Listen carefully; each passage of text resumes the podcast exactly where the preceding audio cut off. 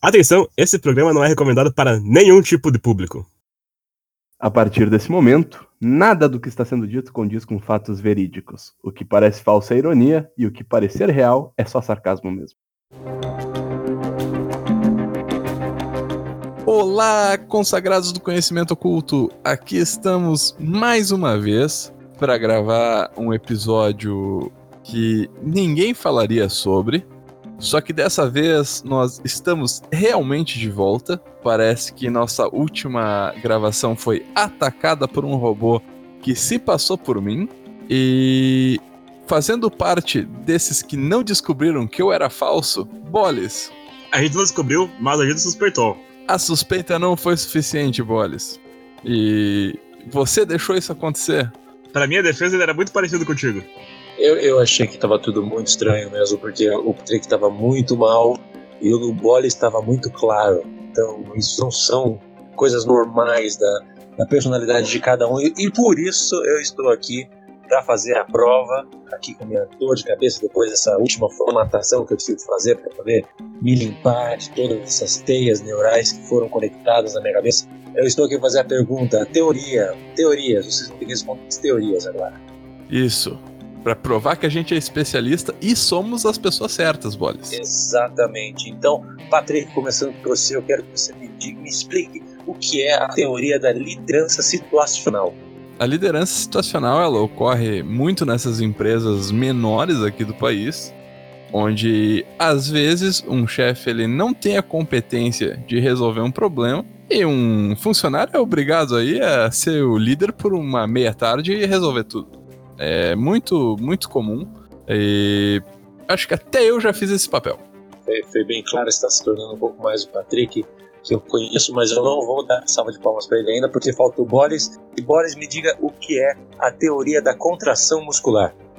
A teoria da contração muscular é quando você vai usar o teu músculo e ele se move no sentido oposto. Ele se move ao contrário. Por isso, contração. A tração vai no sentido oposto. Contração. Exatamente, agora, agora a gente tem certeza, esses são realmente o Patrick e o Boles, então uma salva de palmas para eles, por favor, por favor. Perfeito. Estamos de volta, Boles. Ah, como ah, é bom estar de volta. Eu me sinto muito mais eu mesmo agora. Eu, Com eu, certeza. Eu ainda, eu, ainda, eu ainda tenho medo, vocês podem ser apenas um backup. Now recording. Alô, Carneiro? Você foi desconectado da conversa? Alô? Pode ter certeza que somos as versões reais de nós mesmos agora. Sem nenhuma dúvida. Não, nenhuma dúvida. Nenhuma dúvida. Nenhuma dúvida. Estamos acima dos suspeitos. Agora que nós já expulsamos o Carneiro. Digo. agora que nós confirmamos que nós somos nós mesmos e podemos continuar gravando, Boles acima de qualquer dúvida, definitivamente. Não restam nenhuma dúvida de que não somos nós aqui. Oi? Oi? Oi? Oi? E hoje nós vamos falar sobre um, um, tema só nós dois, porque é um tema seríssimo e que, por mais que a gente tenha vários especialistas aí na manga, infelizmente esse a gente vai ter que ter um papo mais sério. E como você já deve ter visto no título do programa, a gente vai fazer um desvelamento dos mistérios brasileiros. Começando aí por dois grandes clássicos dos mistérios daqui. E por isso, é, vamos levar isso com toda a seriedade precisa para chegar até o final dessa teoria, que não vai ser só uma teoria. Nós vamos resolver esses casos. Com certeza, existem momentos em que a gente tem que levar a situação um pouco mais a fundo nós podemos fazer nossas teorias, mas nesse momento a gente tem que comprová-las. A gente vai botar nossa mente para funcionar, a gente vai pegar essas teorias sobre esses mistérios e a gente vai levá-las para outro nível. Nós vamos definitivamente resolver eles. Então, para começar esses mistérios, eu acho que vale a gente citar o primeiro deles, porque nós vamos envolver dois grandes mistérios em um só, porque nós conversamos aqui e achamos que os dois estão claramente intrínsecos um no outro. O primeiro, então, é o Manuscrito 512, e ele é um, manuscrito feito à mão não digitalizado, porque senão ele não seria mais um manuscrito. Hum. Que está guardado no acervo da Biblioteca Nacional do Rio de Janeiro. Só que tem um detalhe nesse manuscrito, Bolas. Hum, o que seria? Ele é um relato de um grupo de bandeirantes, daquela emissora que já existia desde os anos 1500 e ninguém estava sabendo. Meu Deus, verdade. Que encontrou, ou dias ter encontrado, uma cidade, um lugar. Cidade maravilhosa. Que ninguém mais encontrou. Hum. Só que o que é importante nisso? Apesar dele já ter deteriorado com o tempo, ele diz uma, uma localização de uma cidade perdida, sem moradores. Tu consegue, tu consegue entender a complexidade disso? Porque o Brasil ele é extremamente grande. Com certeza. Então, quando alguém diz assim, encontrei uma cidade perdida, pode ser que ela esteja perdida mesmo e ninguém esteja mais achando, porque é muito território aqui para você sair procurando. Ah, pode ser que ninguém nem tenha se dado ao trabalho de procurar ela antes, por isso que ela tava perdida, inclusive. Quando vê, ela nem estava perdida, ela só não tinha sido encontrada por falta certeza, de vontade porque... de alguém atrás, né, cara? É, porque a gente sabe que cidades surgem do nada. Cara, eu nunca vi uma cidade nascendo e crescendo, né? Eu...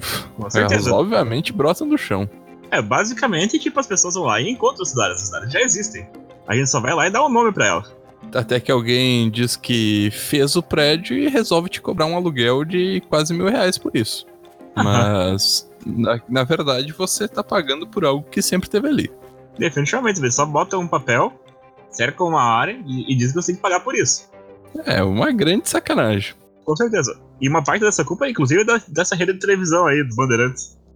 É, e dá para ver que, assim, os bandeirantes aqui, eles tanto não tinham certeza do que estavam fazendo, que não existe uma assinatura de quem seja o autor desse manuscrito. Então, talvez o, o estagiário que escreveu se sentiu envergonhado de estar tá espalhando essas falsas, esses falsos boatos. Uhum. É, isso aí talvez seja até a origem das fake news, né? Antes mesmo de a gente ter um zap zap aí para passar rapidamente. Uhum. Só que a parte mais legal de tudo é que dizem que esse documento ele foi encontrado de forma até por acaso, porque ele estava lá perdido no meio de vários outros documentos que já estavam sendo armazenados pela biblioteca ali naquele acervo que eles têm com milhões de outros documentos. Olha que estranho. A gente tem vários detalhes misteriosos nesse manuscrito, né? Sim. Tanto é que talvez até fique duvidoso se seria de fato uma, uma fake news. Porque tem vários detalhes, por exemplo, a questão da. Eles descrevem o lugar, a cidade em si. Uhum. Uh, e descrevem ela muito bem, inclusive. Eles dizem que as casas elas são todas muito parecidas, tipo. E elas têm um estilo que não se, se assemelha a nenhuma cultura que viveu aqui antes, né? É uma cultura conhecida. Hum. Aí, aí acho que vale a gente fazer um adendo, Boris, que o, o, a primeira coisa que me chamou a atenção nesse caso é que você vê a página do manuscrito e se você der zoom, você consegue ler porque está em português. Então isso já não me passa uma confiança de que eu tô lendo uma teoria séria. Pois é, mas se você olhar bem, essa ali é só uma das páginas do manuscrito, certo? Sim. Em outra página do manuscrito tem parte escrita em grego. Ah, então tem uma seriedade no caso. É isso que eu não tava levando em conta. Grego, egípcio e no alfabeto do escorpião. O que é o alfabeto escorpião, Bolis? Era um, uma, um alfabeto usado pela, por uma sociedade chamada dos caldeus, que moravam na região da, da Babilônia, em Mesopotâmia e tal. E eles usavam essa linguagem especificamente para impressões e coisas feitas de tesouros escondidos, mapas de tesouro, etc. Aí o, o, negócio começa a ficar sério. Até então a gente estava achando que era uma pegadinha aí da rede Bandeirantes que já vinha de 500 anos atrás. E na verdade pode ser que ela seja mais séria aí do que a gente estava pensando. Com certeza, porque, tipo, quem conhecia o Roberto Escorpião? Eu não conhecia o Roberto Escorpião. Você conhecia o Roberto Escorpião?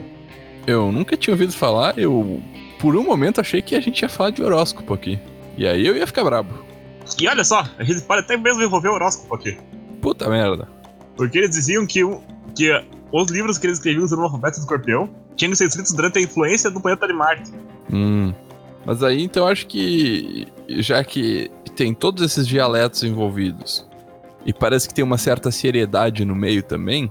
acho que vale a gente falar então um pouco sobre essa cidade perdida aí que eles tanto faziam questão de relevar no documento, porque senão não faria sentido alguém ter escrito à mão isso aí. Ninguém mais escreve à mão, né? Pois é. Se a pessoa escreveu à mão, quer dizer que era importante. Exatamente. Um, um, poeta não vai fazer uma poesia à toa. Ele vai ter que conquistar umas duas ou três meninas por causa da poesia, senão não vai ter valido a pena. Mas a gente não vai começar a falar de poesia aqui, porque senão eu vou ter que fazer, falar minha, minha teoria sobre os poetas. Vai ter um programa só sobre poetas no futuro, mas a única coisa que eu vou deixar claro aqui nesse momento é que eu não gosto de poetas e eu sou contra a poesia. Não, a poesia tem que acabar. E com essa mensagem, então, eu vou começar a falar sobre o relato da expedição, então, que eles dizem: aí eu quero que você comece a, junto comigo, entrar nessa aventura por dentro do interior da Bahia para as ruínas dessa cidade perdida e desconhecida até então, em que eles falam que em sua parte mais conhecida, pelo menos dessa trilha da expedição, você avistaria uma grande montanha brilhante. Para mim já começa a droga aí. Com certeza. Mas eles explicam, em consequência da presença de cristais que atraiu a atenção do pessoal. Isso obviamente diz que eles estavam da droga. Não tem o que fazer. É, não tem o que fazer. Continua o texto. Hum, eles falam que ficaram pasmos, mas a tal montanha frustrou eles ao tentar escalar. Que idiota de querer escalar uma montanha só porque ela brilha? Vocês estão loucos?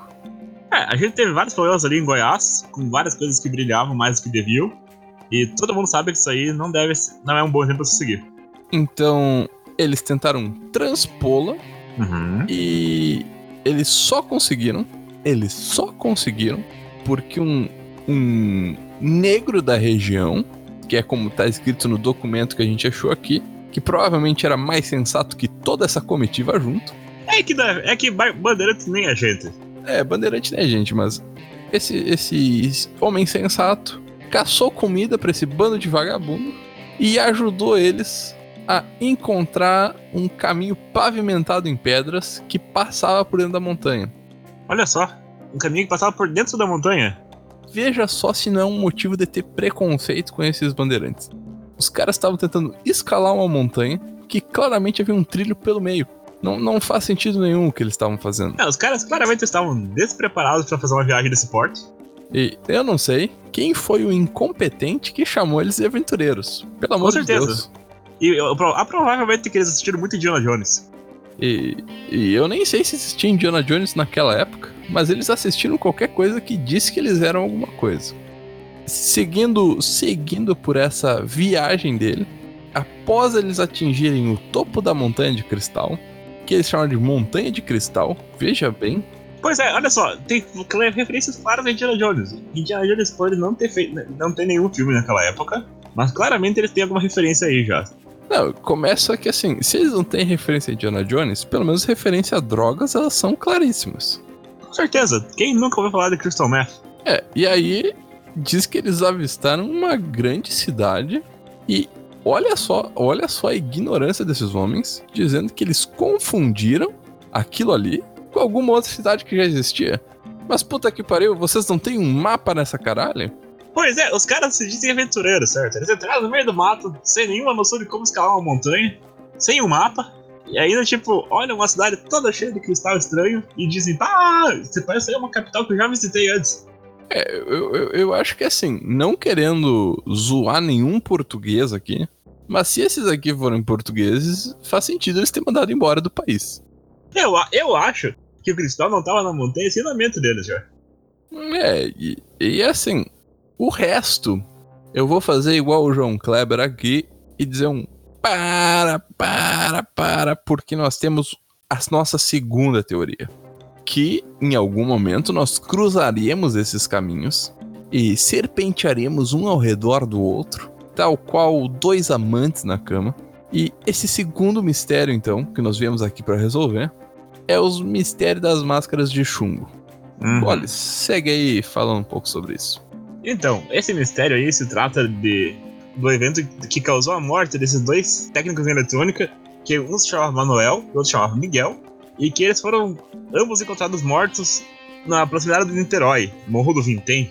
começas aí. Começas aí a teoria. Exatamente. Porque, curta só. Eles foram encontrados aonde? Num morro. Aham. E o manuscrito 512 falava de um morro, certo? Sim. O morro Vamos-. Aham. Vamos manter isso aqui na cabeça, tá? Beleza. A gente vai com- primeiro dizer como eles encontraram o corpo aqui. Tinha esse guri empinando pipa perto desse morro, certo? Praticamente um desbravador. Com certeza, muito melhor que qualquer bandeirante, inclusive, porque ele encontrou o que ele tava procurando. E faz muito mais sentido, inclusive. Talvez ele não tenha encontrado o que ele tava procurando, mas ele encontrou algo. E foram dois cadáveres. É, e não precisou de ajuda de ninguém, veja só. Com certeza. Eram dois cadáveres que estavam vestidos de terno. E por cima do terno tinha uma capinha daquelas de chuva, impermeável. E provavelmente eles estavam há muito tempo ali, né? E nem tinha nenhuma marca de violência nem nada. Mas um detalhe importante: eles tinham uma garrafinha de água vazia, duas toalhas e duas máscaras de chumbo. E é aí que é, e é agora, é agora, é nesse momento que eu quero começar, tá?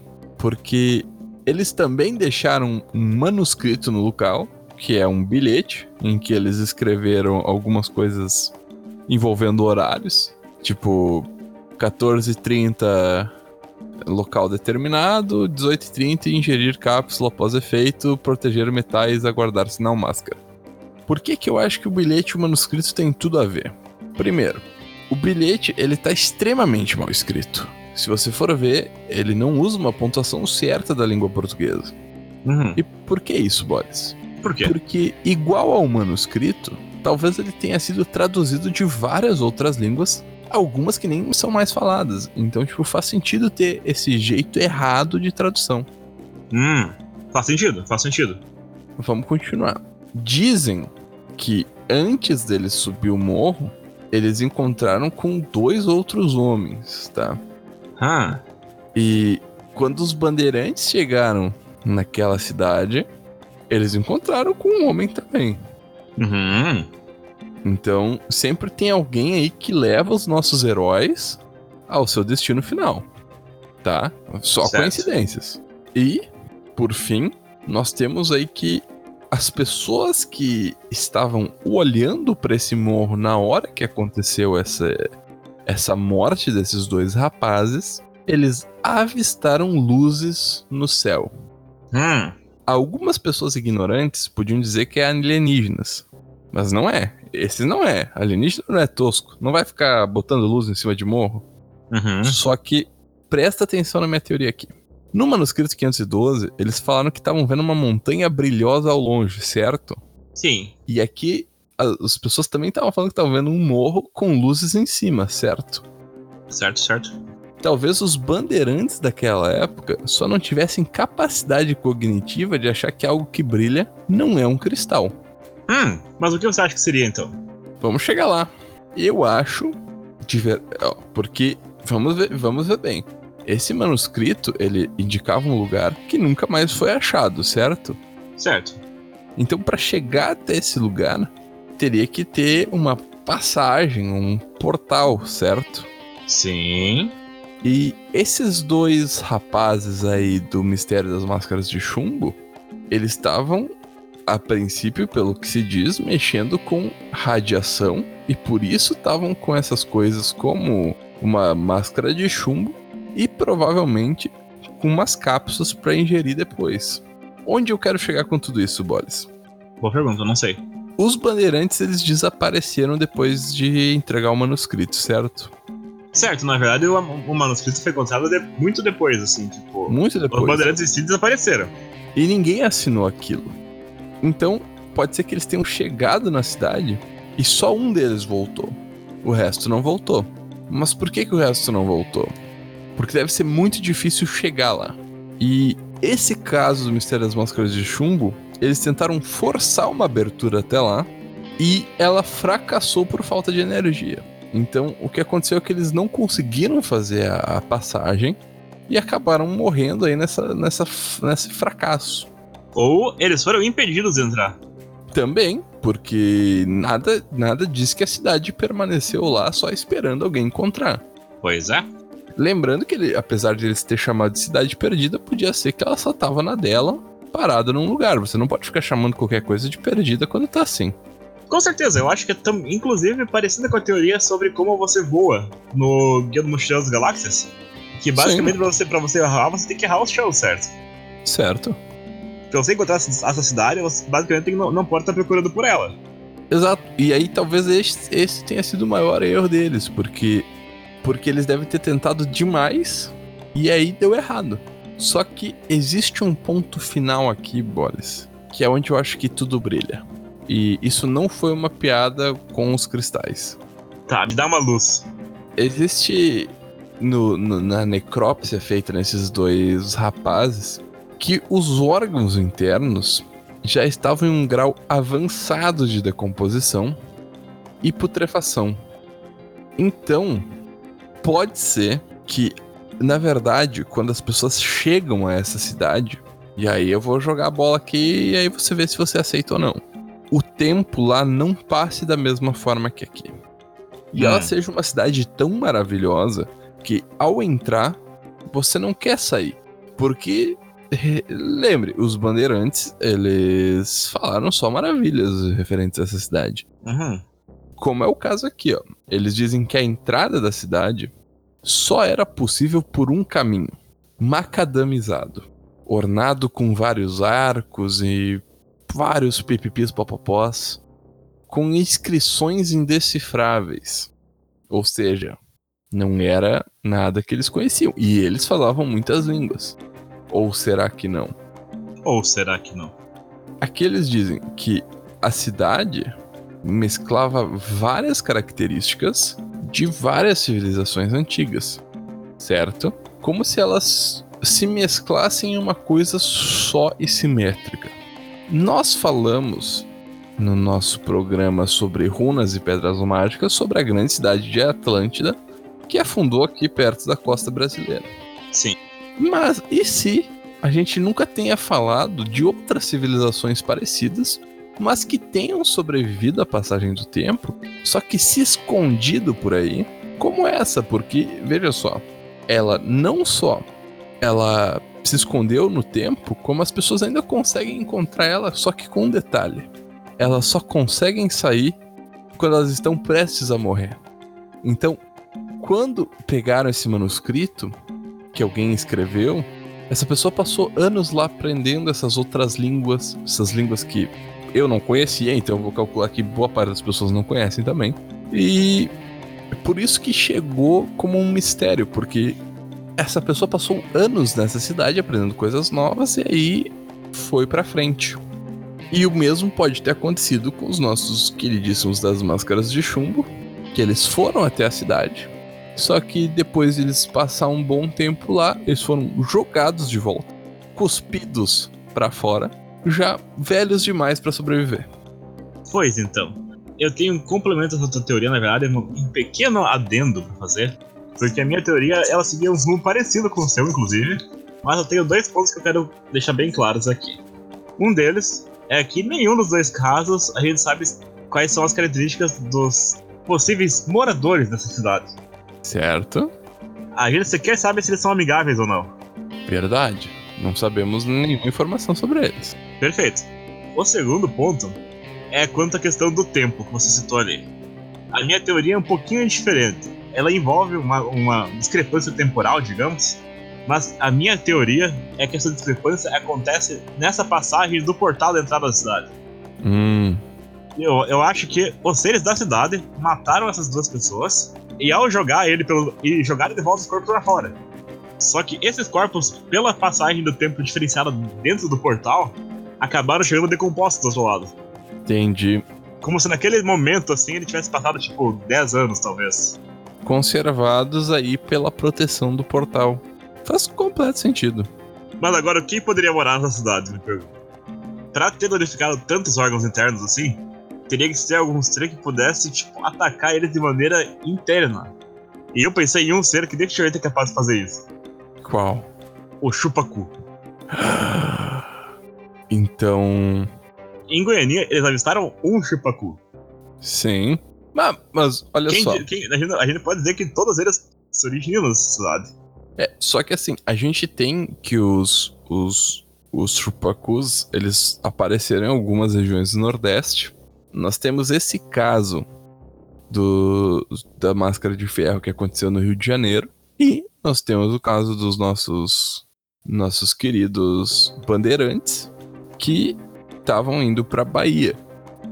Se você for ver, eles seguem a costa brasileira, mas Uhum. eles não têm exatamente uma entrada só física, é uma entrada que pode ser por qualquer um desses lugares, ao meu ver. Pode ser. Essa questão do por... de ser uma montanha brilhante, que talvez se assemelhe a um cristal. Quem diz que só existe uma montanha nesse padrão? Quem disse que sequer existe uma montanha nesse padrão? Eu acho que é Exato. isso que a gente tem que olhar. Pois é. Talvez o pessoal tenha que ficar aí ligado. Eu vou dar um aviso final aqui então, que não sabemos se quem mora na cidade são os chupacus, mas se eles morarem nela, tome cuidado você que mora perto das praias, porque ele pode aparecer aí na sua casa a qualquer momento. Então, chegamos agora à parte mais esperada do programa, pelo menos pra mim, e não me importa se não for pra vocês, é a parte das perguntinhas dos não fãs. Boles, quais perguntinhas dos não fãs nós temos pra hoje? Então, nosso colega e participante Carneiro nos mandou duas perguntas que são, na verdade, três perguntas que são extremamente importantes e que vão de encontro ao nosso contexto aqui.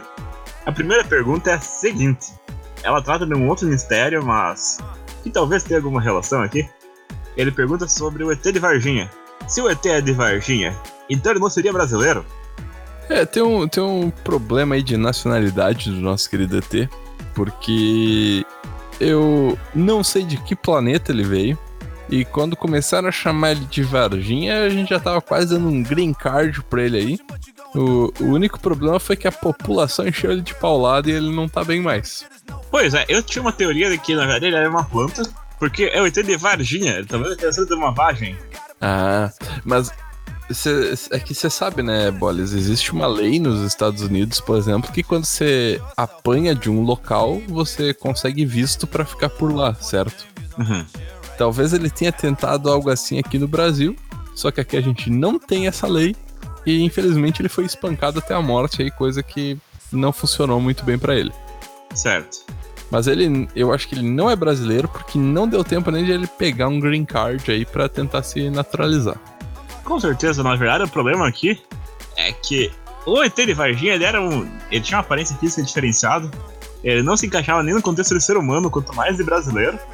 Sem contar que, aparentemente, ele fedia a mijo. Ele, não, ele dificilmente conseguiria um visto desse jeito. É, ele tava mais pra um bêbado do que pra um ET, então a gente tem que fazer a mediação. Talvez fosse até mesmo um ET bêbado, cara. Isso aí já deixa a situação muito pior. Se for parar pra pensar, talvez ele até quisesse ter pousado nos Estados Unidos, mas ele tava bêbado, parou em Varginha, e aí procurou uma briga, e foi aí que ele errou.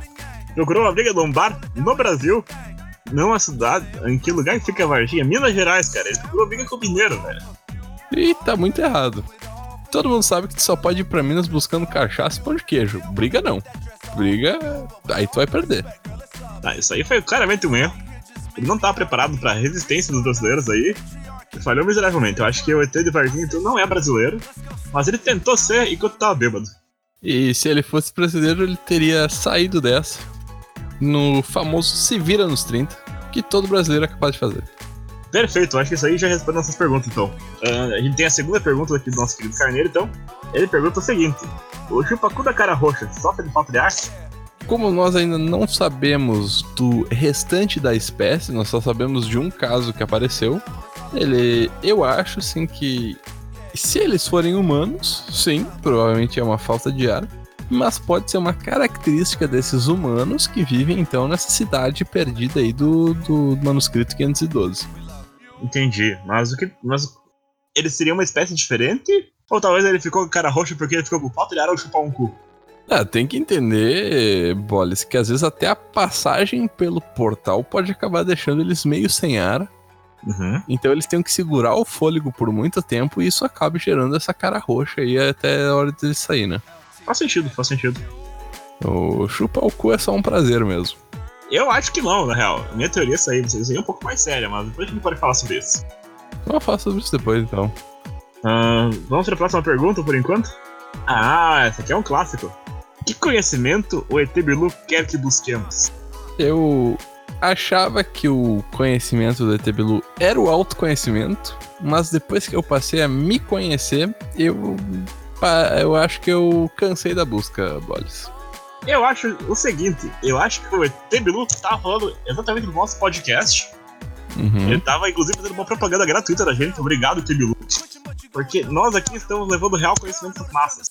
Ah, agora faz todo sentido, porque como a gente teoriza de todas as coisas, e para quem não sabe, é muito mais fácil você seguir a gente nas redes sociáveis, teorizando mundo. Não tem um O, a gente não vai dizer qual, mas não tem um O. E se você não seguir ali, você vai estar buscando conhecimento, querendo ou não. Então pode ser que seja esse a mensagem do, do ET Bilu.